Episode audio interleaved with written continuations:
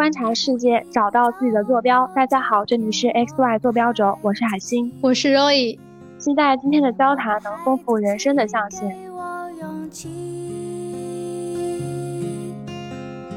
每天每天电视里贩卖新的玩具，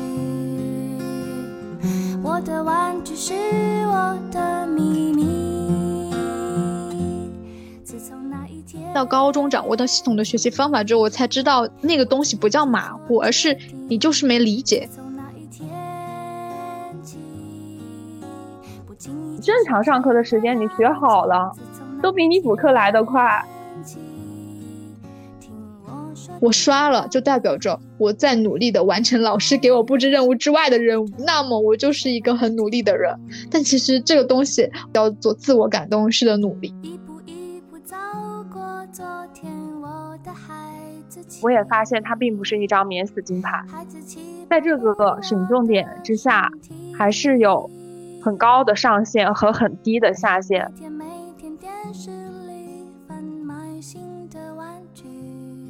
直观的感受到你落后就是要被吃掉的，就是要被那个河水冲走的，是，所以你必须二十四小时就是保持这种特种兵的状态去认真的学习，为你未来考大学拼搏。学弟学妹们也需要这样一个机会去做一场梦。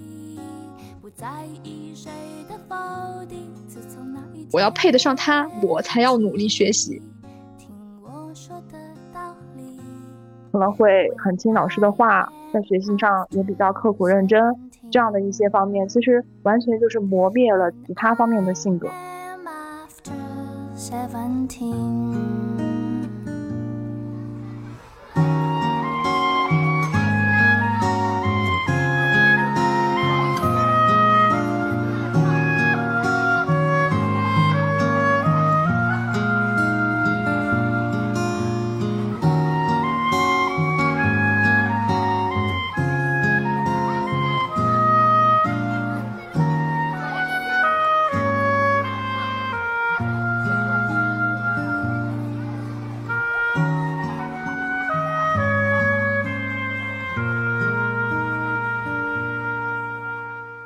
今天我们讲这个话题的背景，其实来自于前几天我刚收到研究生录取通知书，跟爸妈出去小吃一顿，然后在饭桌上，就是我爸可能喝了点小酒，就饶有兴致的问了一个二十多年来都没有跟我交流过的话题。他说我。读书这些年究竟是快乐多还是痛苦多？因为我跟我爸很少在这样的话题上有那种沟通，并且我们很多时候都是不在同一个维度上，所以我就想减少这种无效的交流。于是我就跟他说：“我说不能一概而论。”就是当我说出这个观点的时候，他就马上，其实他心里已经有答案，你知道吧？就是他马上就脱口而出，他说：“啊，他说我一直以为你这么多年是毫不费力并且非常快乐的学习。”然后这个事情就引发了我的表达欲，我就说今天一定要跟海星来唠一唠关于呃父母，或者是说关于啊一路走来这么多年的求学经历当中，我们被贴上的各种扁平化的标签。然后所以就是想跟大家分享一下我们两个不太相同经历的人，在这二十多年的求学经历当中，啊有的一些嗯非扁平化的酸甜苦辣。是的，其实我们就。有一个很大的共同点是，我们都是没有那么一帆风顺的小镇做题家。是的，而且我们可能是父母眼中所说的很容易、很简单、很快乐的，然后就能够走到现在，走到一所九八五，或者是说现在继续研究生的这样一个学习，在他们看来可能非常容易，但是其实我们在其中体会到了很多成长的阵痛。对，那我们就还是按照一个时间上面的顺序来做一个回忆吧。最早的时候，可能是从幼儿园的时候吧，就是我不知道海星还有没有什么印象。我觉得我对幼儿园其实完全没什么印象。我觉得我印象很深刻，可能有很大的原因是因为我妈是幼儿园老师，再加上当时我们家最早住的那个地方是呃我妈他们幼儿园的那个。单位的房子，所以就是我，嗯，在上初中之前，对幼儿园的记忆，包括现在都是非常深刻的那种。然后我觉得幼儿园阶段，我可以用一种无所畏惧的社牛时期进行概括吧。我为什么说自己是无所畏惧的社牛呢？就是 我总是会在不同的阶段爱上我的同桌。就从幼儿园开始就已经这样犯花痴了，因为当时同桌那个剧情真的会反复上映，真是很夸张啊！就嗯对，然后我同桌当时其实是一个长得还蛮清秀的，然后变有点小腼腆的那种白白净净的男生，关键是他的名字也非常玛丽苏，但是这里就先暂时不说啦，就 害怕真的碰上。当时我妈她到我们班，就是我们是学前二班嘛，我妈是对面班的老师，然后她到我们班来上课，我就特别的显眼包，然后我就是为了在我那个喜欢的同桌面前 去这个去这个怎么说吸引他的注意力，然后我当时特别夸张的一个行为就是我站在了我们的那个课桌上，然后拉着他的手，然后指着我妈说这这个人是我妈妈，然后当时全班人就不知道为什么大家就笑起来了。然后我妈就说：“嗯，在课堂上要叫什么什么老师，不能叫妈妈。”然后我就说：“我说，但是你本来就是我妈呀。”就怎么说呢？就是我觉得我幼儿园那段时间一直有一种，嗯，好像我妈是老师，所以我就觉得我妈是这个世界上呃最光荣的一个职业，就是最让我引以为傲的一个职业。因为就是老师，他相对于学生而言，如果你的家长是老师，就会自然而然有一种所谓的优越感了，就懂的都懂，嗯，所以。我一直觉得我幼儿园时期非常无忧无虑，却无所畏惧当社牛，有很大程度上都是因为这个。对你这么说，其实我想起来了，就是之前就是幼儿园不是有很多文艺汇演嘛，然后我我其实从幼儿园开始就长得比同龄人要高，然后又因为 原来从幼儿园开始你就已经脱颖而出了。对，因为我。以后我长大以后，我再去看幼儿园的照片，我真的发现我都比人家高了半个头。这是为什么？你你才是真正意义的显眼包，你是凭实力显眼。然后这就是为什么我之前在一次汇演，就是相当于就是过年的时候有一次汇演，我就当了一一那个汇演的主角。还有就是我对幼儿园一个很深的印象就是，我觉得你们幼幼儿园应该也会有吧，就是老师会发一些小红花或者贴纸。我们那时候有那个美人痣，就是一个圆圆的红色的，就贴在你的那个眉眼中心。对，一般六一儿童节表演节目会有。对，嗯，就是那种就是表现的很好或者很积极的小朋友，然后老师就会发一个就是像小小小的那种红色剪纸。我甚至我为了得到这个剪纸，我甚至还跑到那种店里或者市场里面，我就想买这个红色的贴纸，就感觉小时候。就有一种 好强，和在那种竞争环境下已经被激发的这种心情，已经在当时有所体现了。你说的这个好强，我联想到我幼儿园的时候的好强，它体现在。我们喜欢 cos 一些角色的时候，就是玩过家家的时候，当时不是有那个什么欢天喜地七仙女嘛，就是零几年出来的一个古装剧。然后当时我们就是一群学前班的小孩儿，就就在那里 cos 这个七仙女。然后我其实是最喜欢的是那个青儿，就是我因为我很喜欢那个演员的长相嘛，然后再加上她的颜色我也很喜欢。但是当时就是因为很好强，就是那我就要当大姐，但不止我一个人，就是每一个女生都在争着。当那个红儿，就就是我觉得我我我觉得我最早的有你要说要强的意识，应该体现在这种玩过家家的时候，都喜欢当一些那种大姐啊，或者什么，就是掌控权力的那种感觉的人。对，就感觉 幼儿园其实没有靠我们学习的能力，完全是靠一些本能进行这样一些活动。到了小学的时候，其实我觉得印象很深的就是关于学生工作的。初次尝试，因为当时，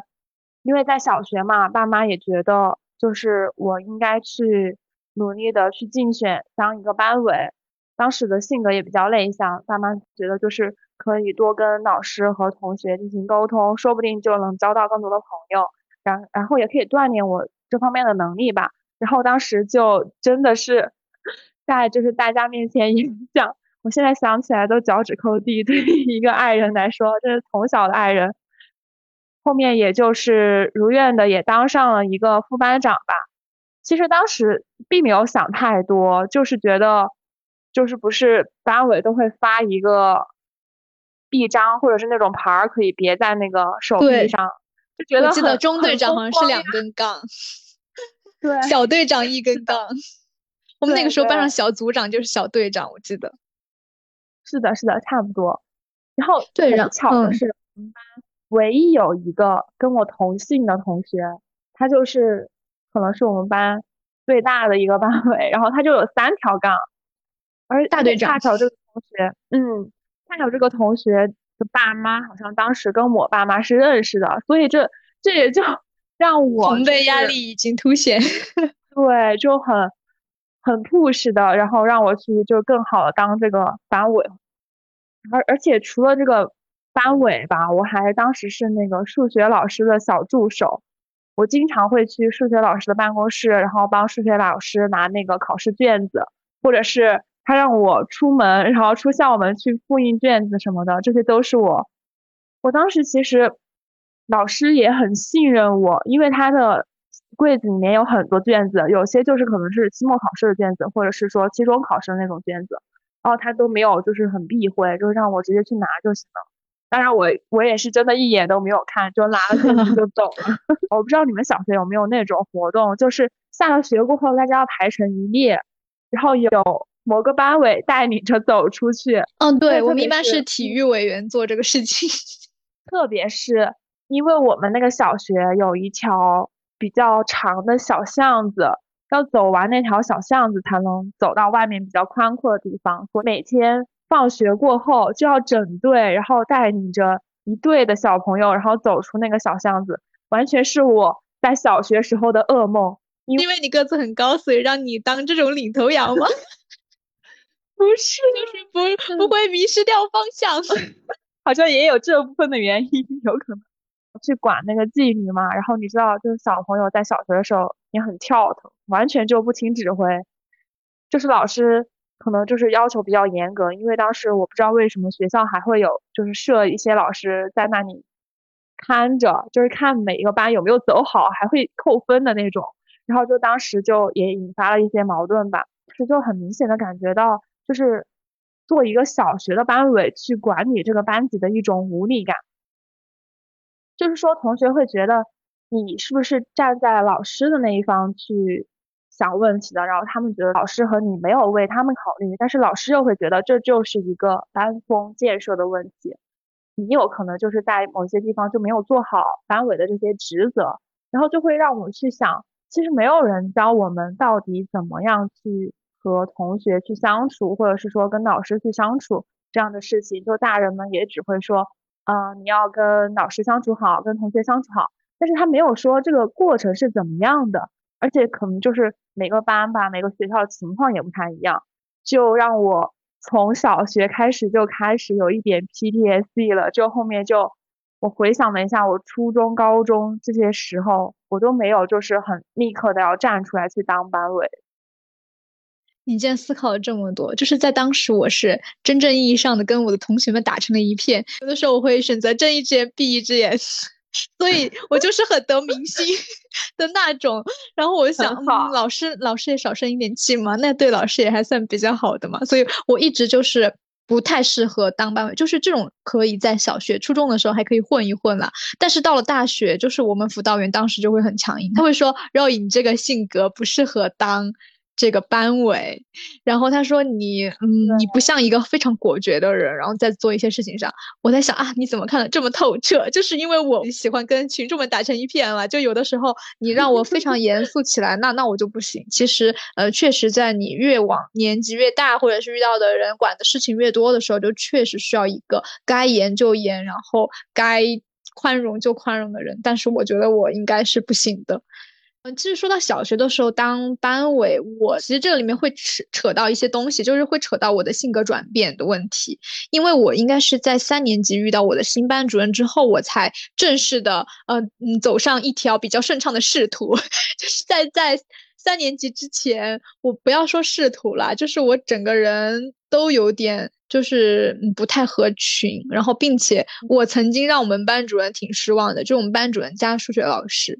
然后这个事情呢，还伴随着两次校园霸凌，就是我很小的时候就被校园霸凌了。他甚至在小学那个阶段，就让我变得非常的敏感，就是我甚至能很敏锐的察觉到一些呃比如说像老师偏袒学生这种细节。这件事情是怎么样的呢？就大概我第一次经历霸凌是当时我们班的那个班主任老师，他可能也是一个比较年轻的，可能就可能就我们现在这个年纪吧，然后刚刚来到小学当班主任，然后经验也不是特别多，但他这个人的处事非常的圆滑，就是他很会来事儿，他会让班上的一些。重要职责岗位的人，他会选择长得乖巧的，或者是家里面稍微有一点点那种人际关系背景的，所以就会造成一种现状。再加上我们当时，嗯，其中有一个就是比较跋扈，性格比较跋扈一点的女生嘛，她就是我们班一个很重要的班委。然后我当时就是第一次被她霸凌的情况是怎么样的呢？嗯，你知道当时其实小学的时候嘛，一般男生跟女生之间的关系，就是尤其是低年级，就是那种互相追逐打闹的关系，甚至在我们班，他是那种定点追逐，就比如，呃，我们班那个最好看的女的，她就只能追那个最好看的男生，然后就是那种男一女一、男二女二这种，那我当然肯定就是一个女配的这种角色嘛。然后有一次呢，我就是很想跟他们一起玩，我就。找他们就主动去示好嘛，说我能不能跟你们一起玩。然后当时那个女生，我现在都记得，她就是用她的那个食指，然后戳着我那个鼻梁，然后她把我这往后这样一戳，之后我整个人往后就是一退。她说：“你凭什么能跟我们在一起玩？”就我现在已经想不起来我当时是有怎么去回复这段话的了，但肯定是给我一直留下了很深的印象嘛，就要不然我现在不可能依然会记得。所以我其实那个时候并没有把它当做一种霸凌，就是我那个时候可能没有看的那么的深，只是觉得这件事情让我有点不太开心，我也不太喜欢这一群人，然后就觉得自己好像无法融入，是第一次我察觉到自己在这方面。可能会对我的性格有影响，然后第二个方面就是来源于那个老师，呃，因为当时我们我们班的人有八十多个，就真的很夸张，我不知道为什么招了这么多人。然后我印象很深刻，就是最后一排啊，有一个女生，她她的桌椅都被挤在了跟那个饮水机都快成为一体了，然后就是那么多人。我们每天早上不是要吃早饭嘛，然后那个早饭是鸡汤米粉嘛，但你知道一桶那个鸡汤米粉里面鸡肉是特别少的，大部分都是米粉。然后我当时就很敏锐的察觉到，那个老师他会把鸡肉给一些关系户。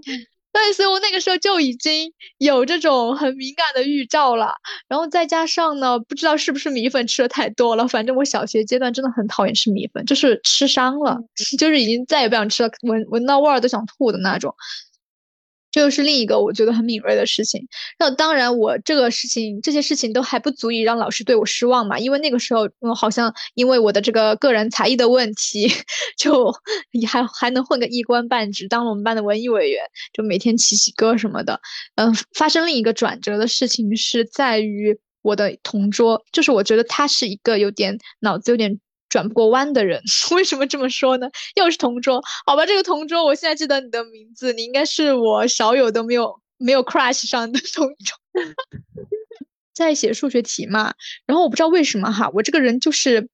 哎，你你觉我觉得这算是一种好强吗？就是反正我觉得他写的很快了，我就让他。嗯，能写慢一点，等一等我。结果他不仅等了我，他就是一个字都没写，他的作业全是空着。他不仅这样空着，老师当时在他作业上打了几个大的问号，问他为什么不写。他说是我不让他写，就是这个性质瞬间变了，你知道吗？然后我当时我就被老师很生气，被数学老师很生气，叫到办公室，他把这个事情给班主任说了，然后班主任就请我的家长，就是这是我人生第一次请家长。那有可能是因为一年级嘛，请家长。这种打小报告的真的，对呀，就是，而且我觉得真的很，这这是很严重的事情嘛。他们觉得这件事情很性质恶劣到请家长，但还好那个时候我的概念里面不觉得请家长是什么事情，所以我就嗯很开心的，我妈能在学校见我一面。然后，但是我妈也挺好的，没有就这个事情来怎么批评我，因为她也不觉得这是一回事儿。但是为什么我会一直记到现在呢？是因为那个班主任老师他应该没当着我妈的面嘛，反正他就。在我妈应该是在我妈来之前或者之后，她对我说：“她说我原来挺喜欢你的，你看你会唱歌又会跳舞，怎么怎么感觉挺可爱的一个女孩子。那你为什么会成为这个样子呢？就是，就是我觉得这句话对于 一个小小年纪的我来说，伤害是有多大？反正当时确实给我留下的一个印象就是，我感觉我好像让老师对我很失望了。这就是我一直以来就是在一二年级整个性格是属于一个比较内向，并且很担心老师会对我失望这个事情，而且我好像已经接受了我确实让老师失望了，然后这个事情得到强化的一个事情，他就紧接着我第二次在一年级的时候被校园霸凌，就是因为。当时我跟我们班一个男生，应该是在体育课还是什么时候，反正就跑出去跑，没有跑出去玩，就是跑到学校里面一个就是有沙堆的地方，在那玩，然后他不小心摔了一跤，摔到沙子里，眼睛里进了沙子，然后他就是要去给老师打小报告，然后说是我追他什么，他就。他就那个眼睛进了沙子，然后我当时就是下意识觉得我不能让老师再对我很失望了，所以我就跟他说：“我说你不要给老师说，我说呃你可以给我提一些要求，我都可以答应你。”然后他当时就跟我说，他想用我那个文具盒，就是你知道当时小学的时候很流行那种多功能文具盒嘛，我妈当时给我买了一个那个，我现在都记得是一个绿色的一个米奇的，上面带一个计算机的那个文具盒。然后那个是新的，我还没用。然后我说好，我说可以给你用。然后他还说要让我帮他写作业，就是我都答应下来了。就是因为我很害怕老师再次对我失望，所以这个事情直到是因为突然发生了大地震，然后可能就是有更重要的事情转移了这个这些孩子们的注意力，然后所以这个事情也没有一直持续很久。但是呢，依然能够让我在十多年后记忆犹新。父没有跟我爸妈讲过，但是他的确是在我的人生当中啊留下了很深很深的一些独有的印记，影响了我成为现在的我吧。你说到这个性格转变，其实我性格转变也是跟老师相关，而且很大程度也是跟老师的期望相关。就是当时我的班主任，也就是我的语文老师，他其实看看得出来我非常的内向，说我不太爱跟其他人说话。然后他就让我去，就是干的一些事情啊，比如说在就是国旗下演讲，然后组织秋游、春游这种事情。其实我当时心里非常的害怕，因为我真的很很胆怯，就是在很多人面前，然后特别是在信息升旗的这个时间点，就是全校师生都在的这个时间，然后还要上去讲话。我当时记忆非常深刻，是我。写了至少有三四遍稿子，然后那个班主任老师就给我改了好几遍，让我回家好好的背一下。当时我穿了一个绿色的衣服，还在那个台上敬礼，然后也是完成了这样一个我觉得非常漫长的这样一个相当于一个小型的演讲吧。而且当时我们的那个班主任就在下面，就是把我看着，然后也让我觉得就是很温暖，就是他的举动。还有就是我的数学老师，其实他也带给了我很多就是好的学习习惯。他其实反复提到的两个字就是细心，这也是其实我到现在来看，我性格上有一个，也也就是处事方式上有一个很大的缺陷，就是很马虎，几乎是覆盖了小学的整个阶段都在对我说要细心要细。对，因为我也是，就是原来我我有一个很大的问题，是他说我马虎什么的，我觉得马虎这个词其实特别抽象，嗯，就是我后来才就逐渐到高中掌握到系统的学习方法之后，我才知道那个东西不叫马虎，而是你就是没理解，或者是你就是对他的掌握不够深，而不是说你看晃眼了呀，或者是什么，嗯，又会做又不会做，那不叫马虎。嗯，对，但是你知道当时我们老师对我，就是每次开家长会会会跟我妈说我的那个缺点是什么吗？就是话多，就每一个老师啊，在开家长会的时候，我妈都会说，你知道今天老师又说你话多了。这个话多是从三年级之后啊，当然一二年级我我那那种情况下也不可能是这样子的，就是从三年级开始，我遇到了一个比较好的老师，他可能就很器重我嘛，然后一开始让我当了中队长，后来我又去呃竞选了大队委，然后在大队委里面呢，又就是仕途坦荡，最后当上了大队长，然后还主持了两次我们学校的那种六一儿童节典礼，你知道这是算是小学最高规格的 那种什么那种晚会。所以其实我的性格变就逐渐从 I 人变成 E 人，可能也是因为这这这一些的原因嘛。所以我感觉就小学的可塑性是非常强的，所以这个阶段就一定要去抓住那些具体的节点，然后多参与多经历，真的会对一个人的性格形成有很大的帮助。如果还有这样一种经历，你你你会不会觉得就是小学的时候你不敢生病，就是因为当时的那个条件其实没有就是网课录播或者是一些。其他的电子设备，然后能够帮助你去回忆这节课讲了什么，或者是说你错过的内容。但是小学的时候，我就很深刻的记得，因为我小学的时候也挺爱生病的，就可能会耽误一些课程，然后回到了课堂之后，就发现跟不上了。啊，你们小学这么卷的吗？我感觉我们小学上不上课都没有什么用啊，而且我们那个小学星期五下午只上一节课，就是我感觉我们那个小学就是可我们是公立小学，就是我感觉讲的很水，就很我我我反正觉得教学任务没有那么重，就是在我小学甚至就没有那个一种上课的意识，可以这么说吗？就没有那种就你说的什么不敢生病，我感觉这种概念只有我上初中之后才会有。哦，其实但是我是上初高中过后我就无所谓了。就小学的时候，可能当时也就就比较害怕老师，就是感觉就下课过后再去找老师就很不好意思，让他单独再给自己讲的话，然后就会有这种感觉。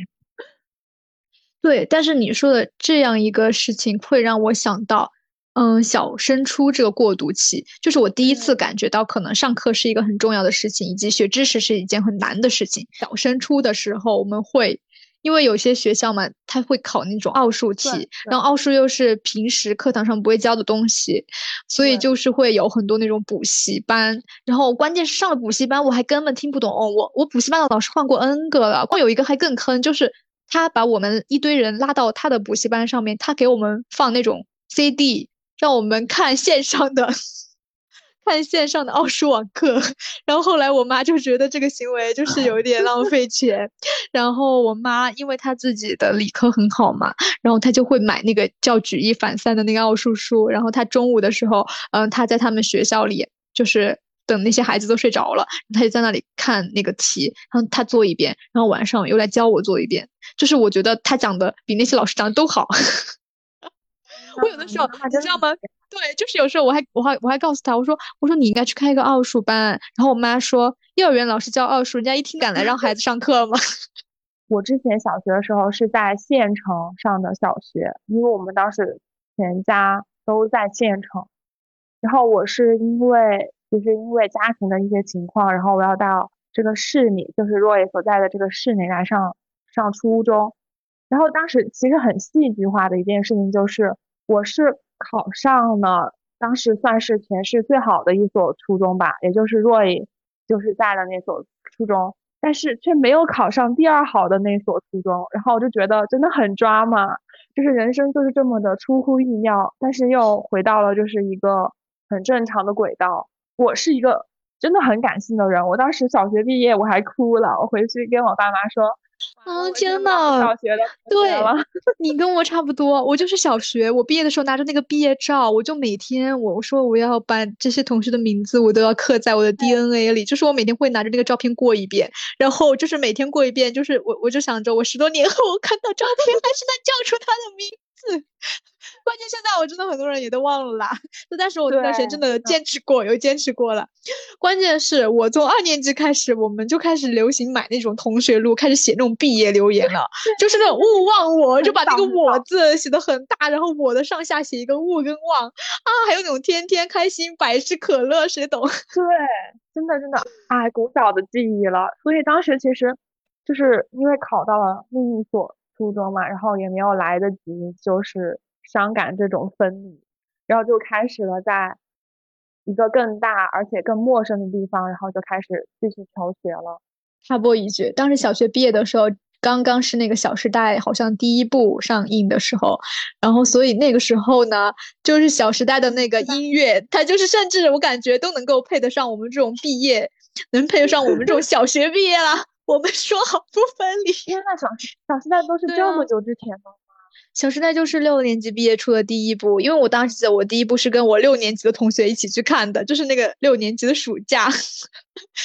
当时还很流行一句话，就是说跟你陪你看小时代第一部的人，还在陪你看小时代第三部吗？物是人非是师兄。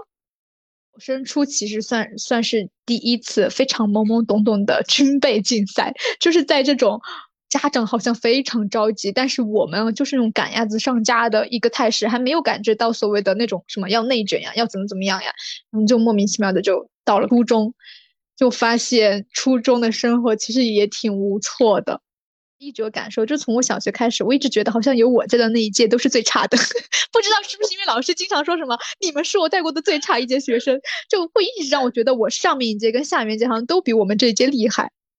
很奇怪，我不知道为什么会有这种想法。我也不知道为什么，就是总觉得前一届比我们厉害多了。对，就可能就是这一届老师每届的打压教育吧。其实算是我经历的。第一个很大的打击就是在学习还有排名上，因为你知道吗？就是我从幼儿园开始。一直觉得 好像是我妈是老师，然后我享受到一种优渥的感觉。然后在小学的时候，其实小学真的没有太多那种学习上带来的阵痛，就我感觉轻轻松松动动手指，其实小学都不会考太差的分数。甚至我还记得我小学语文期末考试六年级最后一次考试，考的分数竟然是九十九点五，就是还会有这种 零点五的这种分，真的很奇怪。对，然后一直让我很膨胀，就直到。上了初中，我们第一次月考，我当时考了我们班第十名，就是我几乎从来没有跌出过班上，就是前五这个样子嘛。在小学，我就会觉得我的天都要塌了。就我现在印象很深刻，那个晚上，而且那个海星应该知道，就是我们所在的那个初中，它其实就是一个非常军事化管理，并且在那种学习上面特别特别有仪式感，就是让你很恐惧。你每次考试的那种仪式感的那种，嗯，每次会专门开那种会议式的。感觉，所以就特别恐怖。我记得那次第一次月考的分析会，我们老师发的那个卷子，让我们每个人分析自己的错音。然后当时我整个人呢就有点小崩溃，是你第一次感受到自己是如此的渺小。我印象深刻的是，我当时就在那里装头痛。就是我在那里装头痛，其实我就是很想回家，因为我那个时候我初中是一段非常恋家的，有可能是因为刚刚进入到寄宿制学校，再加上学业压力突然变得很大，所以我就整个人就是特别恋家。然后我这个人又有一点那种，呃，就是妈宝女，所以我当时就是在装头痛。那天晚上申请了走读，我那天晚上就相当于是很惨的，就这样回家疗伤了。嗯，是的，就是说起我的初中，因为我也是嘛，就是因为是从县城的小学，然后到这个初中来的，所以其实感觉跟周围同学差距也很大的。我初中三年其实有一个很很主线的一个感受，就是我怎么考都只有二等奖学金，就是永远考不到一等奖学金。我从来没拿过奖学金，天呐，我初中真的很差，就是 我初中不知道自己在干什么。陷入一种自我感动式的学习。那当时其实我就是对于数学，我真的是从初中开始就形成了一种长久的痛苦。因为其实我我跟你说过嘛，就是嗯我在小学的时候不是跟嗯数学老师就是相处的还不错，所以因为我当时的数学成绩也挺好的。然后一上了初中就开始一落千丈了。我现在对数学就是一一整个头痛的大状态。我们当时那个数学老师是。出了名的会拖堂，就是课间休息十分钟，他能拖九分钟的那种存在。然后他就是也特别的负责和严格，就是我记得每一本练习册，因为我数学很不好，然后数学老师就会要求，只要是错的人都要去他办公室当着他的面改错。如果改不出来，对，我们也有这种要求。然后他给你讲完了，你改完了才能回去。然后就是有些时候就是题比较难嘛，就会出现一种状况，就是全班至少二分之一的人都会站在讲呃站在走廊上，然后数学老师就在那就是盯着我们，然后每一个人要把所有的错都改完了才能回教室。像我数学很不好嘛，但但是非常不幸的就是我们的数学老师就是我们班主任啊，就所以 所以我的压力应该是会更大一点的。我其实印象深刻当中，就关于就是关于我的一些嗯数学学习上，就我初我初中的时候，其实是有一种自我感动式的努力在里面的。呃，就是我数学老师就班主任，他有时候有一次请过我的家长嘛，他就是说我这个人呢没有把心思放在学习上，然后我就跟他说，我非常委屈的跟他说，嗯，我说我有很努力在学习啦，我说我有去买什么什么辅导书在刷。然后我当时真的很，我当时真的是这样想的，我就是真的被我自己感动了。但其实我是哪种人呢？就是我自己老师布置的作业上面有错，我都不想去改，但是我就是想通过买我自己刷的那种新的辅导书，然后我就觉得我刷了，就代表着我在努力的完成老师给我布置任务之外的任务，那么我就是一个很努力的人。但其实这个东西，我到高中之后才发现，这个东西叫做自我感动式的努力，就是完全的治标不治本，这其实就是白努力。就包括我也想说，我们的寒暑假应该若也跟我差不多，就是可能寒暑假都被各种的补课所填满了，因为当时也。就是大家都害怕会落后嘛，就是相当于初一要学初二的课，初二要学初三的课，就是相当于每一个寒暑假都有不同的课程，要不就是补之前的漏，然后就是这样一整个恶性循环。所以我当时其实感觉我放假也不会特别快乐，因为放假也已经被满满的安排了，而且当时其实我一有一个很大的感受就是老师的这个补课水平真是参差不齐。而且他很可能跟你课上老师讲的方法和内容是不吻合的，而且包括你竟然真的有在认真尝试在补课班认真听讲，天呐，我觉得我去补课班就是去买心理安慰的，真的，当时还是真的认真听的。那怪不得你能拿二等奖学金，我拿不到。其实我当时就发现，就是补课这个行为，就是一种亡羊补牢，因为你其实你正常上课的时间你学好了。都比你补课来得快，我后面就真的认识到了这个问题，而且补课就是当时花费的钱也挺多的。说真的，我跟你的认识有一点点不一样，就是我觉得为什么说是纯纯买心理安慰呢？因为我发现每次我我当时几乎也是什么化学、物理、数学就都报了的这种补习班，然后还有英语，就是我发现每次在课上，就是补习班上能跟上那些老师思维的人，都是我们班内学习好的那个一两个人。然后我们其他人都是氛围组，就是去买心安的，坐在那儿，好像感觉自己补到课了。然后，嗯，就嗯可以了。我我就是我也是之后跟我妈讨论这个问题，我说还不如把那些年补课的钱拿来，我们出去旅游一次。就是因为我真的没有学到任何的东西，但是我收获了一堆那种满满的嗯治疗我心理焦虑的那种 良方。而且，就是我不知道若有没有这样的经历，其实。补课也是补了，抄作业也抄了，就就会形成这样的一种局面。有一种，特别是寒暑假要开学了，就开始建群，让同学，哎，同学给我发一下，哎，同学我给你发一下，你也给我发。竟然只在寒暑假的时候抄作业，怪不得你拿二等奖学金，因为我周末的时候我也抄作业。救命！就是你知道为什么我数学那么差？的阶段吗？对你，你现在已经彻底唤起了我初中的邪恶记忆，就其中还包括一段我社死的记忆，就是因为我数学很差，但我这我觉得我差是我应该差，因为我我我罪该万死，我在周末作业全部用那个某元搜题，然后去搜那个数学的大题，对，然后有次那个什么猿辅导很兴起的时候，真的真的是在搜题，对，然后然后有一次我就因为这个就社大死了，我那天我当时。就是用某元搜题，我就搜了一道那个数学的题，然后一道大题嘛。嗯，当时呢，就是恰好有人又抄了我这个卷子，然后以至于班上可能就有二十个人跟我一样，用了某一个高中的才会学的一个 解析的方法，去把一道初中的题给解出来了。然后当时老师就察觉到不对，就我们那班主任就叫我，他说他叫我上去给他讲一下这个这个方法是怎么想的。然后我当时就完全不知道，但我又知道好像。这个可好，我一看好像不是我们学的内容，然后于是我当时就真的特别尴尬，我就撒了一个巨无语的谎，我说我说我说我姐姐是高中生，我说我姐姐这周末来我家，然后帮我看了一下这个题，当时我们老师一听都知道我撒谎，我自己都知道我在撒谎，但是我就没办法，就是大家都要演下去啊，然后我们老师就就是那种打量我的眼光，然后就我就真的超害臊，但我现在回想起来真的超害臊，然后所以我就。从那一次改邪归正了。初中有一个很大的感觉，就是可能也跟我们的初中有关系吧，就是大家都非常的拼命学习。我后面就发现，我就是那种，我从初中开始就是那种仰卧起坐型选手，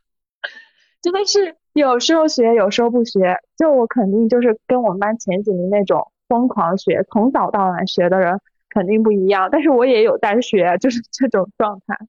对，但是其实你有没有发现，嗯，在那个时候，我们其实对于你想去考什么样的一个学校，或者说你今后想干什么，这种东西是不太清晰的。就是我们不是说在仰卧起坐，呃一一会儿想学一会儿不想学，而是不知道自己为什么在学，就是好像只是为了呃这次考试不被请家长，然后或者是说你的名次靠前可能会好看一点，然后所以它就会成为一种嗯很奇怪的现象，就是我们当时。身边的人，包括我们那个小城的那个小城市的那些同龄的人，大家都想拼命的去考外地外省，就是我们省内比较好，哦，不是外省，就是我们省内比较好的那几所高中，去想去考到那些高中里面去读书，而觉得好像留在继续留在我们这个小城市读高中是一种比较失败的行为。是因为我们其实我记得我们当时我们班努力的目标其实就是向着。这两个城市的重点高中在努力，我感觉当时班主任和其他老师在预估我们能不能去，也是看的我们就是初中的一些表现。就比如说，就是前一二名他可能会去一个相对于名次更好的一个省重点，然后像我这种就可能去就是比他们稍微差一点的省重点。然后我们都是这么想的，就是完全没有要留在本。地的这样一种想法，而且我当时为了就是去考这个省重点，然后面手，我去考了一个我们我们本地的这样一个学校，他当时的结果是说给六万的奖学金，然后我一下就给他否决了，后面就是就是得不到的永远在骚动，被偏爱的都有恃无恐，是的。包括后面就是初中考试结束之后，然后其他学校老师给我打电话说让我进他们的火箭班，说不，我要去其他城市的某某学校读书了，就是这样。就是啊，你好骄傲哦，骄傲的小女孩。我当时就没有像你这种骄傲的资本，因为我就是连你高中你的那个省重点高中的考试资格都没有，我只能去考他的一个分校。就是我甚至去考那个分校的时候，还发生一件特别有趣的事情。我当时在那儿考试嘛，然后我考完之后，我应该是考了一个需要交一点点钱，但其实也不是很多，但也不是全免的一个成绩。然后当时我就问我妈，我当时也特别开心嘛，因为当时大家好像觉得能考到呃那两个城市，就是我们省比较好的那两个城市，就是一种嗯勋章一样的成就。我当时特开心，我就考了之后，我就跟我妈说。啊，我说我考上了是不是？然后我妈我妈说对。然后后来，但是我们坐在那个出租车返程的时候，就是在返程返回我们家的那个路上，妈跟我说她没有交学费。就是你知道当时会让你赶紧去交费嘛？就是因为确认你要留在那儿，你就会你需要你去占那个位子，所以需要交费。但我妈其实她当时就是下决心不让我在那儿读的。然后她给我的理由就是她觉得我在那里面考试的时候，她看见。那个那个分校在一个非常荒的一个高速路 旁边的一个小山坡上，然后她想象一下我未来三年高中会在这个地方读书，她觉得我特别可怜。其实当时我很生气，因为他没有告诉我这个决定嘛，然后我其实当时是有点不太开心的，就包括他后面会让我去参加我当时嗯后面去上的高中的那个学校的自主招生的时候，我当时还有点不想去，但还好去了，也还好没去那个。呃，省重的分校，我发现我如果去了的话，真的可能会不太快乐。然后我觉得那个时候我的一个举动，嗯，我很感谢我妈在这个时候，就是她很敏锐的察觉了，嗯，就是一一所好，就是一所适合我的高中是什么，对，而没有选择一种盲从的方式。就恰好恰好就是我们那个，我跟海星复读，就是我的那个高中。就是海星来复读的那个高中，它就有点像是我当时很自恋的觉得它是一种因因为我而存在的学校。我为什么会这么说呢？就是因为我就对，因为我很恋家嘛。然后其实我高中并没有做好出去的准备，然后但我心里想出去，就纯纯是因为我在那种我就是有一点那所谓的名校光环，在那个时候就有一种名校光环，以及一种一定要去那两个城市的一种执念。但其实我根本就没有想好我为什么要去那儿，以及我去那儿能获得什么，我没有想好这些东西。然后当时那个高中，他的那个旗号就是他来到我们这之后，我们这的人就不用跑到就不用跑到那两个城市去读书了，就感觉他就是在回应我的心声。然后再加上他又挖了很多那边名校老师过来教书，然后我就觉得天哪，他怎么来的这么凑巧呀？就是如果没有他，我我将何去何从的感觉。所以真的就有的时候真会有一些莫名其妙的缘分在里面。其实当时很大程度也是随大流。我当时甚至觉得，我如果去不了那两座城市的省重点上学，我就我的高中就完了。我当时真的是这么想的，就可能就是周围的所有人，大家都是朝着这两个城市在在奋斗，在努力。但是他后面其实后面我我也发现，它并不是一张免死金牌，在这个省重点之下，还是有很高的上限和很低的下限，就是你。即便进入了这所学校，他也不能保证你能够在大学的时候能够考出一个什么样的成绩。其实，对于我们这个我跟若雨所在的城市的这些同学来说，它是一条很传统的成功成功路径，就是说初中完了，然后就去这两所城市的省重点去读高中，那么你的大学也就差不多是九八五二幺幺也就定了，它是一个。就是不管是学生还是家长都在追求的这样一种非常固定的一种路径。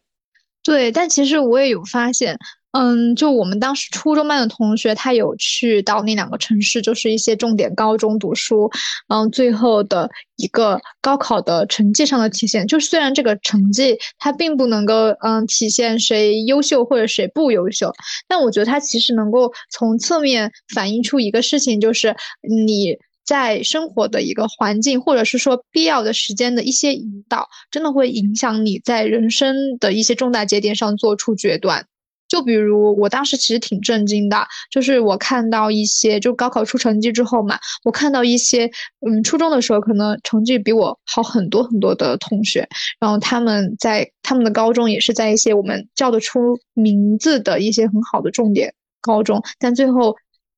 考出来的那个分数就可能不是很尽人意。但是但是其实有一个奇怪的点，就是他们觉得他们发挥的很好了。就是这个东西是一直我不太能理解的，因为我也我也觉得他们可能会觉得啊自己是不是没发挥好，但他们好像就是觉得，嗯自己发挥的还不错。然后我我这个也不是想说什么，也也不是说通过一个高考成绩，然后就给他定了他是什么失败或者是呃成功的，因为我也我也不这么觉得，就是每一个人的路不一样。但是我确实的感受到了，就像现在很多人。就是一些呃，我的一些侄子侄女啊之类的，他们的家长有时候会问我嘛，就说你觉得在什么时候能够看得出来他的一个能力，或者是说他能考到什么样的学校？然后我就觉得，对吧？就是你很难说出一个具体的时间点，因为因为身边很多人，就是你会发现他没有一个特别的规律，就是这还是取决于每一个人的一个成长的个人环境，以及你是否在一个适当的时候得到了稍微得到了一点点拨。因为高考这个东西，你说它具有多大的那种，嗯，就是需要你整个人什么改头换面，其实没有啊，它就是一种技巧性的一个工程，就是谁告诉你指点你一点方法或者怎么的，就一你就相当于被一点通了。就是关于这个概念，其实我我有想到一个嗯事情，大概就是我初中的时候不是跟你说嘛？我整个人是很浑浑沌沌的一个状态，而且我当时就是。有一点心思没在学习上，就会嗯，就会在一些人际关系上面非常的内耗嘛。我觉得这其实是因为我个人缺缺乏对自己的一个认知，所以说我的注意力其实是放在了人际关系的一些细枝末节，然后其中呢就可能包括一些男女感情的那种懵懂，然后以及你跟同性之间处理关系上可能存在一些小别扭啊什么，就会特别在意这些东西，所以。呃，这就体现为，我记得当时嘛，就是我们班有一个学习特别好的男生，然后我就特别疑惑，他每天能够坐在位子上学习那么久，就可能早晨从晨读开始，然后呢到晚自习，别人都走了，他还坐在那儿，然后中间他屁股唯一抬起来的就两个事情，一个上厕所，一个就是去办公室问老师问题。我当时真的特别佩服他，但是我对他的佩服还带着一丝不屑，就是我觉得，天哪，那么努力干什么呀？就是。啊，为什么要这么努力？就是我，我会突然发出这种疑问，然后再加上有一次我看到他的那个抽屉里用那个马克笔，就大概写的是不要忘了什么，嗯，在校门口啊，你父亲接你的时候的那种神情，然后我当时就知道了，这这可能是他的某一种执念的来源。然后，但是我那个时候就是还不能共情，因为我还是一个不太能理解他为什么学习。但有可能就是他在初中，用大人的话来说，就是他比我们要早一点醒事，就他能够明白他他自己是在学习，他在从事一项学习的工作，并且他的目标很明确，就是要考到我们省的一个重点的学校。然后，所以他要应该怎么怎么样怎么样做。但那个时候完全没有这种概念，所以我就会一直在那种什么小情小爱、小打小闹上面一直浑浑沌沌，然后再加上我自我感动式的学习，就这么浑浑噩噩的过完了初中三年。是的，我初中有一个很大的学习特点，就是我一定要去咖啡馆，或者是肯德基、麦当劳这种地方，嗯，或者是甜品店这种地方，我才能够学习，而且我必须要拉上一个人，我才能学习。就是我当时是感觉，嗯，我不想死读书。当然，这是我的当时的一个很幼稚的想法，就觉得可以跟同学一起交流啊，也可以兼顾学业。但是事实上，真的是没有学到什么，因为可能两个人或者三个人在一起，你不不自觉的就会谈论到学校的事情呐，一些八卦呀，或者是呃明星的一些事情上去。其实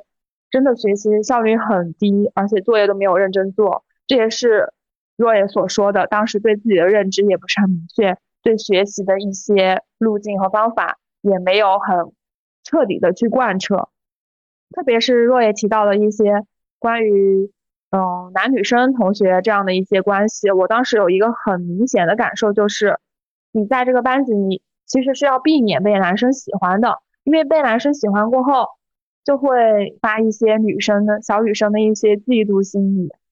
天呐，我真想插一句，我觉得这就是一种早期的厌女的一种体现，只不过那个时候我们没有感受到，我们还把它，就是我们还把自己因为自己的优秀或者或者是亮眼被男生吸引，然后把自己当做一种原罪，就是觉得是因为自己太亮眼，然后被人讨厌。其实这个时候男生就美美的隐身了，就完全变成了女生之间的战争。对的，对的，对的。后来我为什么就是没有去竞选班委？我观察到，可能就是能够班委当的比较好的，其实都跟男生处成了哥们儿，我也就 没有对班委这种执着了，就想就是自己做好自己，然后也不是很想去处成哥们儿。那你比我认知要更清晰一点，就是我当时呢。啊，不知道为什么我这个人就是很做作，就我现在想起来，我都很想扇我自己大嘴巴子的那种。就我原来有跟你讲过，我初中的时候就是一个超级恋爱脑嘛。就我当时初中的时候有有很喜欢一个男生，然后我当时有很夸张、很浮夸的行为，就是我会在早上跑早操的时候，嗯，把我们班，就是我不是作为那个班委嘛，就我会把我们班的某几个调皮捣蛋的人拎出来，然后让他们就是在这个我。旁边做那个俯卧撑，然后因为当时我们班又跟我之前喜欢的那个男生的班是离特别近的，就感觉我有一点那种嗯纣王的感觉，就是为博美人一笑，然后我就拉人来做体罚，就是吸引他的注意力。天呐，这怪不得我能理解，我现在有点理解，原来我们班女生讨厌我也不是没有原因的。如果如果有人这样子的话，我也会有点觉得这个女生是不是有病啊？我也会这么想，然后反正。反正就是我初中的时候吧，就是真的因为这个事情有苦恼过很长一段时间。但是我当时就觉得，好像班女生也不是很讨厌我。这是我曾经极度自恋的那段时间，就是直到什么时候呢？因为那段时间我就跟你讲我在走读嘛，就是我因为精神压力很大，我就用各种原因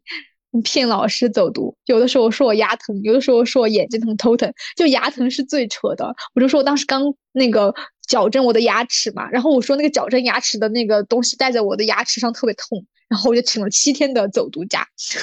是我的那个假全都是靠各种痛。我妈只要一接到电话就说听听我说呢，开始痛了，就知道我要回家了。但其实我每次回家都活蹦乱跳的，每天晚上还能够干几碗饭的那种。然后我就是因为那段时间在走读，宿舍就是。只有中午才会去睡觉。我就是后来听他们说，每天晚上他们都在讨论我，就是说我有多么多么多么讨厌的那种。然后这个事情是怎么改观呢？就是我彻底改邪归正的时候，就是我没有在做那个恋爱脑的时候，我就恰好跟女生的关系就变好了。其实就是你会总结，会发现是是因为这一切的一切，我觉得都是归为于初中那个时候，我们缺乏一种个体意识，就缺乏对自身的关注。你不知道你努力，或者是说，也不是说努力吧，就是你现在做的事情跟你未来想做的事情有什么样的关系，你没有去考虑你跟你自己的关系，未来的你和现在的你的关系，所以说你就会很容易陷入一些眼前的你跟别人之间的关系的这种，嗯，其实不太重要的内耗。所以准确来说，我觉得你，嗯，就是我觉得我自己拥有个体的这种意识，就更加专注自身的意识，其实是从高中开始的。但是它不是一来就有一种很深刻的认识，而是一种比较粗浅的，我姑且称作一种社会达尔文主义的觉醒。就是我高中刚刚进来嘛，因为我们班主任是从河北过来的一个很优秀的老师。所以当时你知道那个衡水风还是挺明显的，就是就是他给我们灌输的一些理念，可能都是那种你要去拼搏，你要去战斗，然后你就是像一个战场上冲锋的战士。包括我们当时周末的时候嘛，会给我们放一些励志小短片。你知道我们看什么吗？就是我们看那个《动物世界》里面那种角马的大迁徙，就是。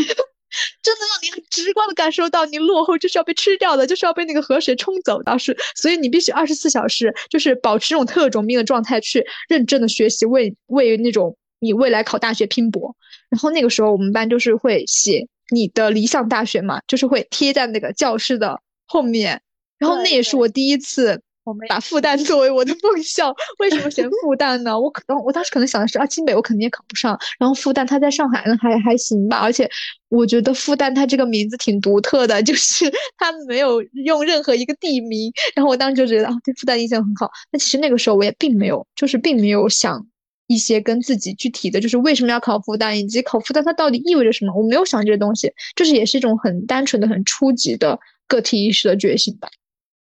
确实。我跟若野的高中一个很大的不同就是，若野的高中其实也是延续了那种比较军事化的管理，但是我的高中，包括我之前的初中同学去的高中，他们其实都不是一个很强调如何管理学生的这样一个学校，所以就会导致两极分化特别严重。就包括若叶之前提到的，他的同学去了这些省重点高中之后，可能成绩会一落千丈。也是因为这样一个原因，老师所扮演的角色是不一样的，他更强调学生的这样一种自觉性。特别是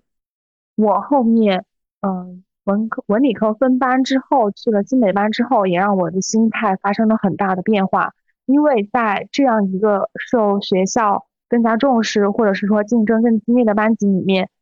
你很可能心态就会发生很大的问题。我也是在那个时候，可能。高二的时候，到凌晨两三点都睡不着觉，就已经衍生，呃，已经发生到了这种地步，就当时的心态也是非常的不好。而且在清北班这样的一个班级里面，你你很明显的感觉到老师只对前三名感兴趣，而且他们把很多的精力都投入到了前三名。对的，就前面的一堆人跟后面的一堆人，中间的一堆人是隐形的，就是老师会印象不太深刻的。是的，因为老师都把这些他们的砝码压在了真正能考清北的这些人身上，再不济也就是人大和复旦的这些人，所以他其实对其他同学的关注是很少的。这也是为什么，就可能缺乏老师的这种监督作用过后，我们班在最后，可能他所展现的结果并没有在我们进入这个班级的时候所展现的那么好。还有另外一个点就是。你会发现，全校的这个可能就是单科的第一名，其实都在我们班呢。他就在我们的身边，但是呢，他他有自己的学习方法和学习的一些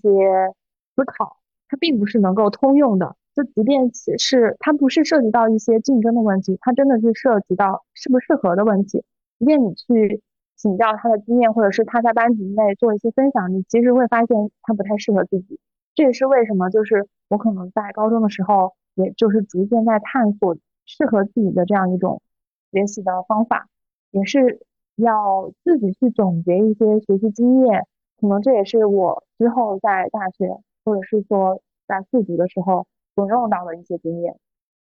对，所以我发现我跟海星有一个地方不太一样，就是你是因为清北班，就你一来就知道你是在一个身处很牛的一个群体里面，然后所以他会给你带来心理的压力，就是嗯。你是因为预设了他是一个很牛的这样一个环境，所以你会觉得自己很渺小。但我跟你恰恰相反，就可能是因为我我在的那个高中就是刚刚才成立的嘛，并且呢又是。嗯，老师跟学生的比例就相当于一个老师，他其实对应学生可以照顾的学生是那种比例很大的，因为我们每个班的人其实很少的，整个年级也就才五六个班这个样子，然后学校也是才新建的，所以你只要稍微那么努力一点点，就能够得到老师的那种刮目相看。所以我感觉我的我反而是因为这样的环境才建立了我的信心，就是我 印象深刻一件事情啦，就大概是。军训的时候嘛，不是军训结束之后，我们会有一个那种分班的考试，然后那个班分班就是可能是按照军训考试，不是军训考试，就是军训结束后的那一个学科考试来排名，就决定谁跟谁在一个班。当时呢，我就不知道为什么，就从初中的一个浑浑沌沌的恋爱脑，就到了高中之后，我感觉我改过自新。我军训的时候，别人在睡觉，我在偷偷看化学书，就是就是我当时把那个蚊帐一拉，就中午军训的时候，我真的哇，我真的特种兵，我真的是特种兵，军训时候的特种兵。我白天的时候我训练，别人睡觉的时候我看书，然后我就很努力在那复习。恰好就是我很很就是我运气挺好的，因为考理综相当于就是大家都差不多玩忘了，然后身心俱疲的一个状态。但是我每天中午偷偷内卷，嗯，我就理科答的还可以，然后再加上语文，他考的是那种特别开放式的题，我现在都还记得，就是你死记硬背没用。然后我又是属于那种你让我答开放式，那我可就有话说了。然后我觉得答的很得心应手，我那次考试就考得很好。我当时考的是年级的第四名，然后是我们后来那个班，就是我们班。嗯，是年级比较好的两个班其中的一个嘛。然后我是我们那个班的第二名，当时我们那个班第一名就是最后去了清北的一个大学吧。所以当时我们班主任就天真的以为我学习我是学习很好的那种，就是他真的以为我学习很好。然后所以，所以就是在最开始嘛，我们老师就对我的印象会比较好。然后我也好像就是因。自己考了那个分数之后，就觉得好像自己就应该保持在那个位置，就包括我后面很多次高中的月考，虽然有的时候会考得不好嘛，但有的时候考得好，比如甚至可以考到第一名的时候，我就会觉得我就是考第一名的水平，那我之后一定要按照这个水平来发挥，就是我会用这个水平来要求我自己，努力做到最好。所以我感觉我也是被一个环境给成就，但如果我到了海星这样的环境里，我可能也会先入为主，就觉得我自己很拉垮，然后什么的，周围的人都比我厉害，然后我也可能会觉得这种处境上面的给我带来心态上很大的不一样，可能这就是嗯小镇也有小镇的好处吧，然后大城市呢，它的嗯教育教育质量确实很高，但确实也需要自身打铁还是自身硬嘛。嗯，是的，而且其实我。到现在，就是因为我也快大学毕业了嘛，我会发现我们班同学的水平其实都回归到了一个正常的水平，就他们的考研、保研或者是留学的去向，其实都在我所认识的人里面都是非常优秀的存在，包括有一些同学的去向也是真的体现了他们大学的这些努力来，就是弥补了一些就是可能高考的遗憾吧，对于他们来说。嗯，总的来说呢，就是在我所在的这个省重点里面，他培养了各种特质的人，因为他就是可能没有对你设置太多的限制。有有的同学就是我记忆很深，就是我们当时我们这一届的上一届有一个非常著名的、很漂亮的学姐，她现在是应该是一个百万网红了，就相当于就不靠学历吃饭了，就已经就是靠。他自己的一些自媒体的积累就已经可以赚很多钱了，就他也选择了只走这种很不一样的路。然后有的同学呢，就是从大一就已经被竞赛保研所锁定了。然后还有一些同学呢，可能就嗯，因为就是我们学校这种分级制度也挺明显的，就是他可能是在普通班，然后他所接触到的资源也有限，他身边的同学可能也。嗯，就是没有那么专注于学习吧，也有一一方面这种因素，那么他可能就没有其实留在我们这个我和若野所在的这个室内的同学表现的好，这也是我我和若野后面有反思到这个高中到底是看他这个名气或者师资，其实都不是，都是看就是适不适合和你在这个高中里面你能发挥出自己多大的潜力，其实是这样的一个问题。我记忆非常深刻，也就是我为什么可能高考没考好的有一个原因，就是我太相信学长学姐的去向了，因为我们。当时其实我们上一届学长学姐，嗯，就是前面的学长学姐都去向非常的好。在我快高考的可能前一到两个月，然后这些考上了九八五、二幺幺的学姐学长就回来做一个分享会，就相当于是给所有的就是我们学校的同学进行一个分享嘛。然后我当时真的在下面听得如痴如醉，我都已经就是天呐，我都已经想象。你下一秒就是要冲上要他们的 QQ 号了，是的，就是那种打完了之后，然后上面放上 QQ 号、微信号，所有人拿出手机就开始扫码，然后填。对，我们也经历过这种。确实，我们这个学校的积淀也是很不错的嘛，就是相当于可能比较有名气的，不管是艺术类的还是是专专业类的这种学校都涵盖了，你就会明显感觉到学长学姐。这样的前途就是一片光明，然后可能就会让我自己觉得，是不是就是可能，就高考过后就这样的，我们班也就可能会这样的。但是事实事实上真的不是，因为学长学姐本来就也只是学长学姐，就是我们这一届还是得靠我们自己的努力。包括我后面去回想这样一个分享会，其实我发现他们就是带着。学校就是大学学校的这种宣讲 PPT 来讲的，你就觉不觉得是一种华丽且无用的表演？是的，就是相当于学长学姐需要这样一个机会去完成他们的社会实践，然后高三的学学弟学妹们也需要这样一个机会去做一场梦。我觉得就是在做一个心灵的洗礼，就是嗯，我甚至觉得它的本质跟那种。就是感恩讲座，你有听过没？就上面一个中年人在那里讲那种，嗯，让你感谢父母，然后你就哭天抢地的，然后抱着身边的父母，两个人在那流泪。就我觉得跟这个本质没有任何区别，就是一场表演。然后直到就是海星应该也有这样的经历吧，就直到我们当了那种所谓的优秀学长学姐，再回去给大家分享经验的时候，你会发现。这种经验的东西，你只能够去分享很抽象的，甚至你在小红书上一搜，都会有一堆人会分享这种类似的东西。但是实际上，对每一个人独特的东西，其实很少有说让你少走弯路什么的，都得大家都得要去趟一趟，才能够知道什么样才是适合自己的路。对，你能听到的那些市面上的呃经验也好什么的，他你既然能听到，那么他就他就不值钱了。我觉得，就是他就已经。不是那种真正意义的本质上的能帮助你怎么实现进阶呀，或者怎么的。然后呢，我其实这个里面还有想讲到一个，就是关于祛魅的这个问题。就是我之前有像海星那种，就包括海星知道我竟然加了一个你们学校当时的一个大神学姐的微信，就是这个世界真的很小。我对我当时就是很热衷于加很多牛人的微信。然后呢，我曾经干过一个最傻的事情，就是我曾经。在微博上面有去私聊我们省某年的一个高考的文科状元，就是当时那个姐姐人还特好，她还跟我分享她的笔记什么的，我当时就感觉天呐，我像拿到了高考参考答案一样，特别兴奋。嗯，就反正是一种就真的没有祛魅的一个状态，就是一整个小迷妹的一个感觉，甚至还有一种集邮式的快乐。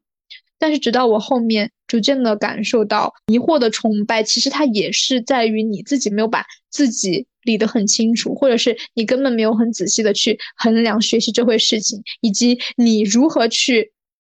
掌握一套属于自己方法的这种很简单的事情，而反而在一些不重要的事情上，你花费了心思去做，无非就是类似于你去寻求各种大牛的建议，甚至你建议没寻求到，只把别人 QQ 加上了，你就觉得好像完成了任务，就是你把达成问题的手段当成了目的。就有一点本末倒置了。觉得还有一个很大的问题就是，你即便问了再多的经验，然后你以为你可以避开一些坑呢，但是实际上避不开的。包括就是有很多路只有你自己去走，你才能够切身的体会，前人再说再多，其实都没有太大的作用。而且这里面还涉及到很多每一个人不同的利益权衡。就比如拿大学的一个例子来讲吧，就有有的学长学姐可能会告诉一个课你不要去选，然后他可能是在于老师考核非常严格，然后他们的出发点可能在于想拿高绩点，然后所以就没有必要去选一个很严格的课，但是有可能那个课上能够让你学到更多的技能。所以就是，嗯，就是这就是涉及到一个价值权衡的东西啦。那如果你一开始先入为主，听到太多别人的意见，那你就可能只是去参考别人，你就会发现你也会失去一些东西。就是你在做选择的时候，肯定是有得有失的。但如果你盲目的去借鉴别人，那肯定是不可以的。除了刚刚讲的高中时期最开始最原始的一种社会达尔文主义的觉醒，我发现我的第二个阶段就是也是一个。嗯，没有为自己而活的状态，就是我，我区别于初中时候的那种恋爱脑，我高中是一种进阶式的恋爱脑，就是海星应该知道嘛。然后那个时候，嗯，我跟我现在的男朋友在一个高中，然后他当时呢在高中的时候成绩是比我好的，就至少，呃，虽然文理科不能对比嘛，但是他的排名就是会比我靠前嘛。嗯，我当时就有一个。非常非常质朴的想法，就是我们不是每次会有那种嗯颁奖典礼嘛，就是每次月考完了会颁奖。然后我当时就想，我一定要跟他一起出现在那个颁奖典礼上面，然后要照一张那个合照嘛，就可以发在那个微信公众号上面。我就是那个时候很质朴的愿望是，我要为了跟他怎么怎么样，就是我要配得上他，我才要努力学习。就那个时候，我觉得我还是没有从自身出发。所以，我我只能说，它是一种进阶式的恋爱脑，你缺少对自我关照、对自我考量的一种最基本的、最朴实的观念。然后，包括，包括，其实谈到这，就会谈到我们后期选文科。就会有一些很虚无缥缈的理想主义，就是这又涉及到一个非常尴尬的抠出三室一厅的故事，就是关于当时我选文理科的时候，我是这样跟那个劝我去读理科的老师这样说的：我说我想选文科，是因为政治能让我关心国家大事，历史能让我博古通今，地理能让我环游世界的时候知道自己在哪个地方。天呐！老师老师绷住了，就是老师当时都没有笑，我就是很真诚的看我。他说，他对我意味深长说了一句话，他说文科呢，就是你要做好就做到极致。他说文科生呢，就是一般在原来那个学校啊，都是理科班里面成绩特别好的人才去学文的。当然，这可能也是一个事实嘛，就是他想跟我强调是文科不是你堕落的理由嘛。然后所以。我就是很感谢他曾经这样没有嘲笑过我这种真的很朴素、很朴实的一种文科观，很中二的理想，太傻了，太蠢了，就是往事不不堪回首。包括到后面真的选了文科的时候，也是一种嗯，就是觉得自己会是指点江山、激扬文字的状态。其实反而发现学了文科过后，更能够认清现实了。现在，我现在也很反感，就是有人对我说什么学文科没用。就我听到这句话，我也会不太开心，因为我感觉他，就是我可以吐槽他没用，但是我吐槽他没用，仅仅指的是我可能找不上一份有你赚的多的工作。但是我觉得他，对，除了这个东西之外，他确实给了我很多精神上的帮助，而且这种东西其实是无价的。虽然说起来很抽象，但我觉得我我不后悔选择文科。如果再重来一次，我还是会选择文科。这时候就就来一句李荣浩的歌词：如果能重来，我要选文科。Oh my god！对，李白也是。我可以说李白的那种嗯气质，也是我们文科生的代表嘛？其实说完高中之后，我们就可以聊一下大学了。因为 Roy 和我其实都是高考失利的选手。所以，我们其实回顾高中、回顾大学，有一些很不一样的感受。我觉得最大的感受就是，我在大学最开始，至少大一是这个样子吧，就是一种卧薪尝胆式的苦学。就我一直有一个假想敌，这个假想敌就是高考失利的那个我。我就觉得，天哪，你怎么能够就这样了？你不能这样啊！你就一定在大学的时候，你可要努力了，你可千万别堕落了。就是你现在是一个那种。拿着一个大女主的剧本，你的出身可能不太好，但是你要很努力的去拼搏，然后最后创造辉煌，一鸣惊人，金榜题名。我真的是这种这种状态在学，我觉得这个状态为我带来一个非常不好的情况，就是我感觉我看身边的一切都不顺眼，就是我会觉得这个学校配不上我，这个学校的所有人都配不上我。但其实这真的是一个很荒谬的想法，就是我也发现了，就是在我后期的学习当中嘛，我身边还是有很多优秀的同学，就甚至他们能力各方面都特别强，因为他们有人说我们学校还有嗯还有另一所学校，就可能还有还有海星所在的学校，就这种可能稍微中下一点的呃九八五学校，他们都是一种什么什么高中学霸什么。嗯，高那类似就是高中高中学霸，什么失败集中营，类似这种吧。嗯，就是大家都是高考没发挥好，但是还是有那点底子在那的人，所以就也会很卷。我就是后期逐渐感受到了，我已经忘了大学的时候是谁对我说过一句，就是说，如果你不能够完全的放下过去，那么你就不可能以一个很空的心开始你新的旅程。然后我就是在这些话里面不断的去实现一种在大学时候的自洽，就是接受你自己不是那么完美，你也没有那么一帆风顺，你必须要接受这个现实，你才能够以一个很平静的心去看待一些得与失。嗯，而且就是我回顾。高考的这个失利，因为我相当于是失利过两次的人，然后我会对关键不，你发现你第二次没？就是关键你第二次之前，你跟我在一个班的时候，你每次模考都考得特别好，我当时都觉得你你是稳稳的上稳稳的上 top 学校的人。高考是那一年考的最差的一次。最讽刺的是什么？就是最难堪的，不是讽刺，是难堪。就当时我让在你们高考之前，让你们这几个复读生去拍了那个宣传的照片，就是已经为你们预留了那种金榜题名的那种宣传位了。结果最后 大家考的不怎么样，这个这个照片也就无人问津了。天呐，太现实了。但是后面我有想，就是高考为什么会失利？后面我又觉得，其实它不算一种失利，它是一种正常范围内，只不过我的这个。高考考到了正常范围偏下的这样一个水平，后面我就是进入大学过后嘛，也是若瑞会提到的一些如何跟自我相处，如何接受自己考得不太好的这个事实。那么我当时其实也是有征求高中老师的意见，然后我一进入我们的学校，就是他有开设那种面向全校招生的那种实验班，然后我一进入学校，在军训的时候我就去考了实验班，后面也就是考进去了。我当时自以为是一个转折点，其实发现后面真的很痛苦，因为他既然是实一个实验班，那么他没有可以参考的经验，也没有就是学长学姐可以就是给你一些指导或者引领，你完全不知道未来的不管是升学或者是就业的方向是什么，更何况就是这课很多，然后压力也很大，然后在实验班内的同学都是全校选拔进来的，那么这个。嗯，压力也可想而知，而且就是实验班的话，它其实不是那种可能存在许久的专业，就是比如说新传呀这种，它你你其实不知道它是不是被其他老师、其他学校所认可的，这也是后来我意识到的一个问题。就正所谓，你你以为的一些礼物，其实就是他在暗地里已经标标好了价格。然后其实我当时一进去也是，我就觉得就是。想弥补一些高中的一些遗憾，然后所以大一的上学期就拼命学习，因为我们大一一进去就有高数嘛，然后也就是觉得比较难。当时其实是大一上学期一结束之后，我就发现其实我在我们班排第一名，然后很戏剧性的转折就开始了。大一下的时候正好恰逢疫情，然后大家都只能在家里学习，然后我可能就是。当时因为疫情的种种因素，可能自制力也不是很强。当时以为自己第一了，可能也放松了一些警惕，所以在一门课上，因为他是开学后才考试，然后在一门课上就差点都挂科了。我觉得可能那个老师还捞了我一把，然后最后得了六十二分，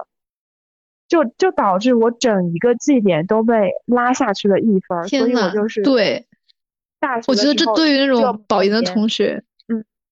对对，保研的同学会真的很崩溃，那种一点点的差距，而且更何况他是差了一分，就相当于我大学这几年就彻底无缘的第一、第二名，其实就是这样一个结果。然后后面其实，嗯，在那个暑假，我真的是可以说是丧的离谱，就是那种一蹶不振。后面回到了学校过后，就是也就慢慢调整自己的心态嘛，就是觉得不管再糟也不会更糟了，就。慢慢的就是把这个绩点提上去。后面我跟 Roy 也也有过交流，就是觉得我们大学的时候真的经历了一些至暗的时刻，但是后面我们也真的觉得自己，我们俩都已经很优秀了，所以也就。没有必要跟自己再较劲。对我当时觉得这种优秀不是说要符合那张综测单上的那种各各各方面的分数都加的很满的一种优秀，而是我觉得我接受自己的平凡了，然后我在这个认知上我就已经是一个我我自认为自己是可以的人了，就是我实现了自洽，我我不再在很多事情上变得很拧巴，然后。就是这种状态会让我对我自己是持一个认可的状态的，并且我能够像这样跟海星，我们两个在这反思，从幼儿园开始到大学的各种这种思想上的变化，我觉得也是一件很不容易的事情。我有的时候也会想，也很感谢自己在。人生各个节点上遇见的那种点拨我一二的人，如果没有他们的话，我可能现在就会一直处在人生的某一个阶段的认知里面，然后在里面兜圈子、绕圈子，一直得不到所谓的思想上的一种进步吧。对，然后其实呢，嗯，我就发现，嗯，就是在读书的这些年，也是一个不断的认清自己，然后找寻自己真正想要什么的过程，就包括一开始。呃，高考失利之后，大家会说一句托词，就是没关系嘛，我以后可以考研。然后其实那个时候说考研这两个字，就只是为了不让自己那么尴尬，好像在给自己找一个机会，就说没关系，我以后还有读研的机会啊，就是这样子，就是我还有去更好学校的机会啊。对，但其实那个时候并没有想清楚自己为什么读研，或者说读研到底对我的意义是什么。但我这些年也逐渐在找寻读研对我的意义是什么，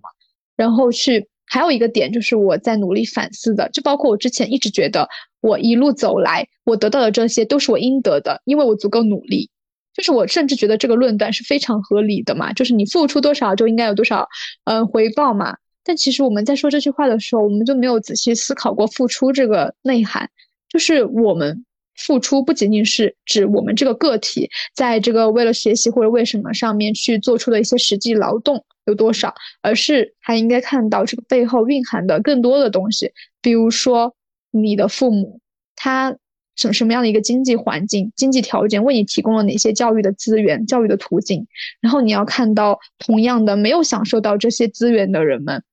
他们可能就是缺失的这种资源，他们不一定比你笨。或者是比你在某一个上面没有什么天赋，但可能就是因为教育资源的不平等，然后他们不能够受到同等的一个培养，然后所以就不能在这个赛道上面出彩发光。虽然这个也并不能够说他们不努力，这个就是一种我们需要看到的，嗯，自己在这个背后能够走到今天这一步，不只是自己的因素在里，还还有很多因素在左右着我们，而我们同时也要更多的去思考。那些不能够跟我们站在同一起跑线上的人，然后去思考更宏观的问题，就是如何让他们也能够跟我们享有同样的机会。所以我觉得这种更深层次的东西需要我们思考的。这个也是向彪老师当时在温州中学的一个发言里面提出的。关键是他面向的是一群十五岁的孩子，就感觉这个发言非常有必要，在很小的时候就给大家。如果我小的时候就有人，嗯，就是给到我这样一些 idea，会真的会让我加深一下、加速一下我的这个思想进程。回扣一下我们这个话题，就是我们衍生出来了关于我们其实为什么会在父母亲戚眼中都那么一帆风顺且理所应当呢？我们上述呢也通过讲述我们从幼儿园到大学的各种。不丰顺，并且还有很多奇奇怪怪思想，以及我们思想进步这样一个过程，其实就是在回答我们并不是一帆风顺，且不能够用丰不丰顺这种这种很单一维度的话来概括我们这个很具体、很复杂的个体，因为我们不需要被贴上一个扁平化的标签。就比如说，嗯，我有的时候呢，就有点不太能够。get 到父母就不只是我的父母吧，就可能是还有一些家长，就是我有一些同学会跟我吐槽，他们家长就会发一些朋友圈，比如说什么儿子是什么高分通过四六级啊，什么辛苦啦，类似，或者是就是通知书，他们就会写一篇特别长那种长篇大论的那种育儿经验或者是育儿感言，我就觉得很夸张。这件事情是在我眼里看来是有点蛮吊诡的，就是有可能这些家长他们并没有。深入的去了解过他们孩子一路走来这求学经历到底经历了多少次自我认知的迭代更新，他们没有去深入了解过，但是他们却能够用他们书写这种历史的方式，给你打上一个那种标签，就告诉你，他你是因为你经常嗯很努力的在那里刷题什么什么的，然后走到了今天，就这么简单，一个很直线的一个学习过程，这里面没有任何你思想的一个变化，也会遇到这样的一些疑问，就是说，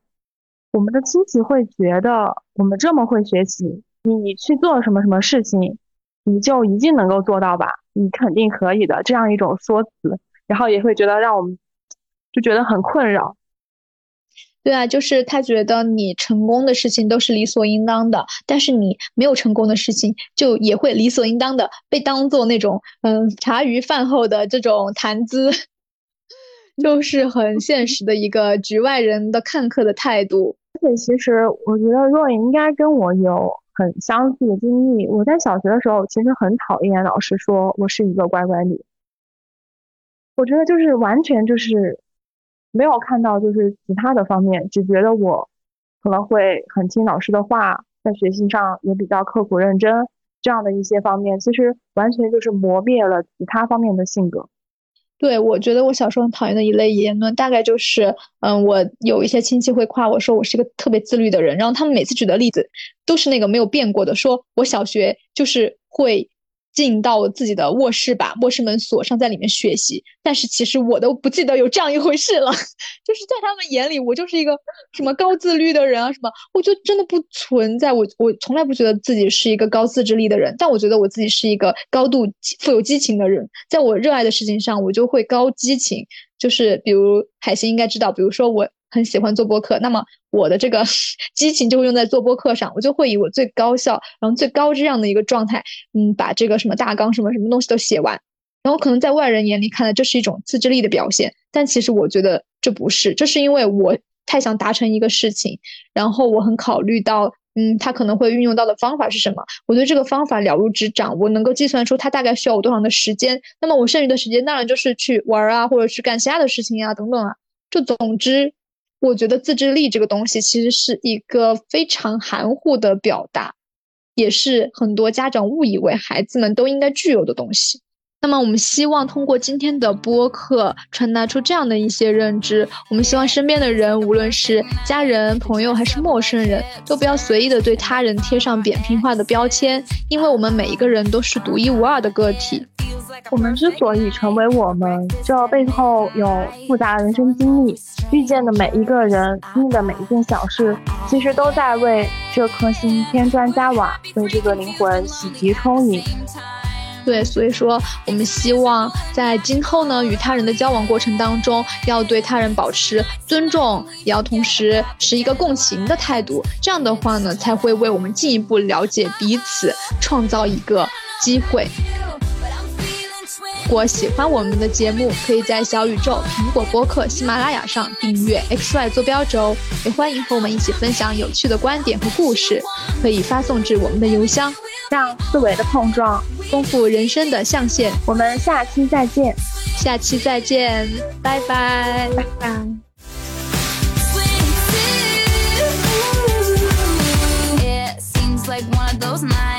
This place is too crowded, too many